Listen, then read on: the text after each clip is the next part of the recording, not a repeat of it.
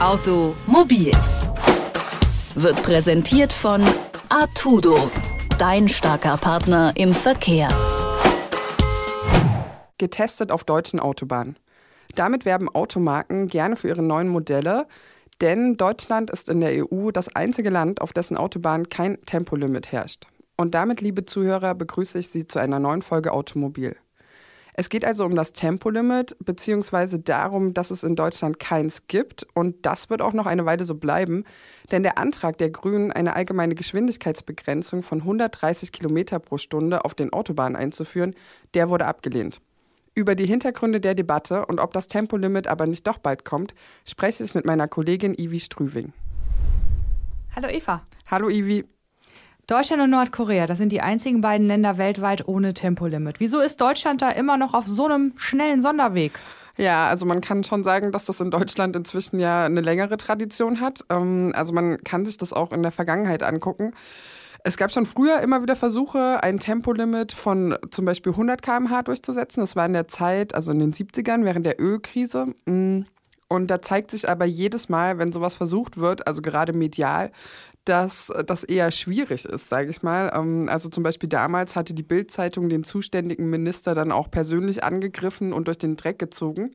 Und ähm, auch jetzt, äh, im Januar ging es ja schon mal um das Tempolimit als Klimaschutzmaßnahme. Und damals meinte der Verkehrsminister Scheuer, dass das gegen jeden Menschenverstand ginge.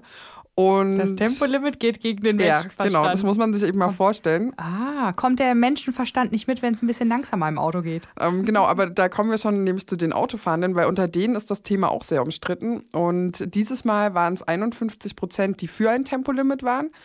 Und insgesamt sieht man da aber schon, dass die Menschen da sehr gespaltener Ansicht sind.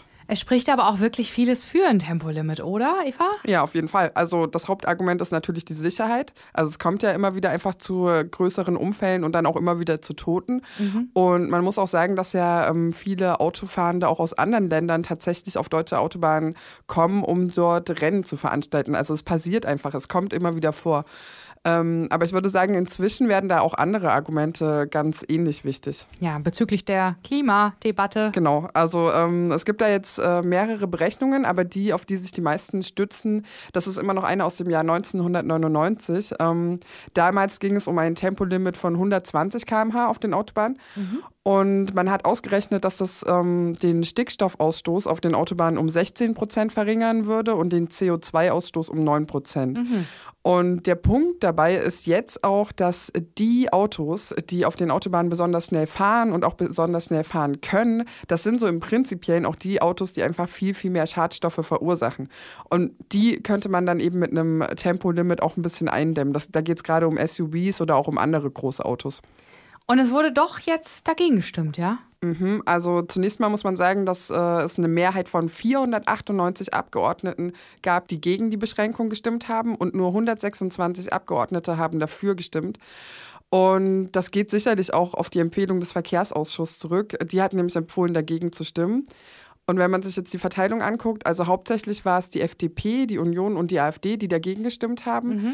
Und die SPD hat auch dagegen gestimmt, obwohl die sagen, dass sie inhaltlich eigentlich dafür gewesen wären, aber aus Koalitionstreue sich dann eben doch daran gehalten haben.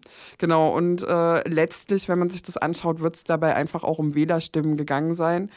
Denn wenn man sich anguckt, so wer ist auch in der Bevölkerung für das Tempolimit, dann zeigt sich ganz klar, das sind vor allem Frauen und die, die dagegen sind, das sind vor allem Männer und es sind zum anderen Wähler von AfD, Union und FDP. Mhm. Und wie wird das aber seitens der Politik jetzt begründet, gegen ein Tempolimit zu sein, also gerade in Zeiten der Klimadebatte? Ja, also das ist ganz interessant. Die CDU hat davor gewarnt, dass es so zu einer Totalüberwachung auf deutschen Autobahnen kommen könnte. Äh, ja, genau. Totalüberwachung ist, wenn man mal ein bisschen langsamer fährt. Naja, genau, man müsste das ja irgendwie äh, kontrollieren, dass die Leute das auch einhalten, wobei sich die Leute natürlich daran halten und ich meine, Blitzer gibt es ja auch und so weiter. Ja. Genau, aber das Hauptargument war, dass ähm, die Autobahnen in Deutschland die sichersten der ganzen Welt seien und das ist so eine Sache. Das hat im Januar, glaube ich, auch Andreas Scheuer mal gesagt.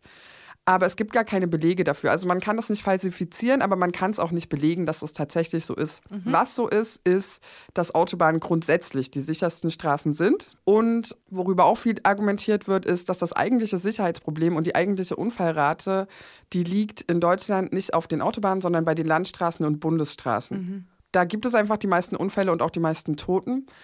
Und worüber man auch argumentiert hat, ist ähm, in Sachen Klimaschutz, dass die CO2-Emissionen, die da eingespart werden, tatsächlich gar nicht so hoch sind. Also, das wollte ich nämlich gerade nochmal sagen. Ich habe gesagt, ja, aber, du, ne, aber was ist denn mit dem Klima? Genau, und äh, es wird halt gesagt, so hoch ist es nicht. In der Gesamtbilanz fällt es gar nicht so sehr ins Gewicht, wenn es ein äh, Tempolimit auf den Autobahnen geben würde.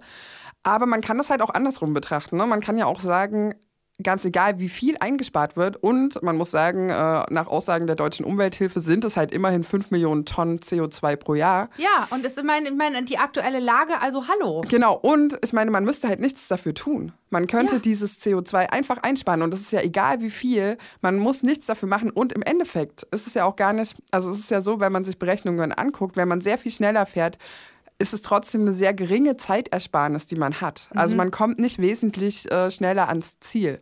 Und wenn man das so betrachtet, dann hätte so ein Tempolimit halt eigentlich nur positive Effekte. Und wenn die Effekte eigentlich so positiv sind, dann ist die Debatte doch so noch nicht vom Tisch, oder? Wird das Tempolimit doch noch kommen? Ja, also es gibt schon sehr viele Leute, die sagen, früher oder später muss es kommen gerade wenn die Haltung in der Bevölkerung, und so sieht es eben momentan aus, äh, sich so verändert, dass noch mehr Klimabewusstsein entsteht. Und was auch noch ein interessanter Fakt ist, mh, hm, wenn man sich jetzt mal die Zukunft anguckt, dann sieht man ja, dass das autonome Fahren immer wichtiger wird. Also das ist die Zukunft und da muss man sagen, Geschwindigkeitsbegrenzungen braucht man dann einfach, weil autonom fahrende Autos überhaupt nicht darauf ausgelegt sind, in einem Verkehr mit solchen Geschwindigkeiten zu funktionieren. Also es wird früher oder später auf jeden Fall kommen. Sie können also nicht einen auf Knight Rider machen. Okay, das bleibt auf jeden Fall super spannend und äh, ja, danke schön Eva Weber für diesen Einblick ins Tempolimit oder auch nicht. Ich danke dir. Und Ihnen, liebe Zuhörer, danke ich für die Aufmerksamkeit. Nächste Woche geht es an dieser Stelle um das Verhältnis von Politik und Zivilgesellschaft für die Verkehrswende. Und dafür schauen wir uns an, wie Menschen über beispielsweise Volksentscheide die Verkehrspolitik beeinflussen. Und wenn Sie die Folge nicht verpassen wollen, dann abonnieren Sie doch gerne den Automobil-Podcast, entweder auf Detektor FM oder überall, wo es Podcasts gibt.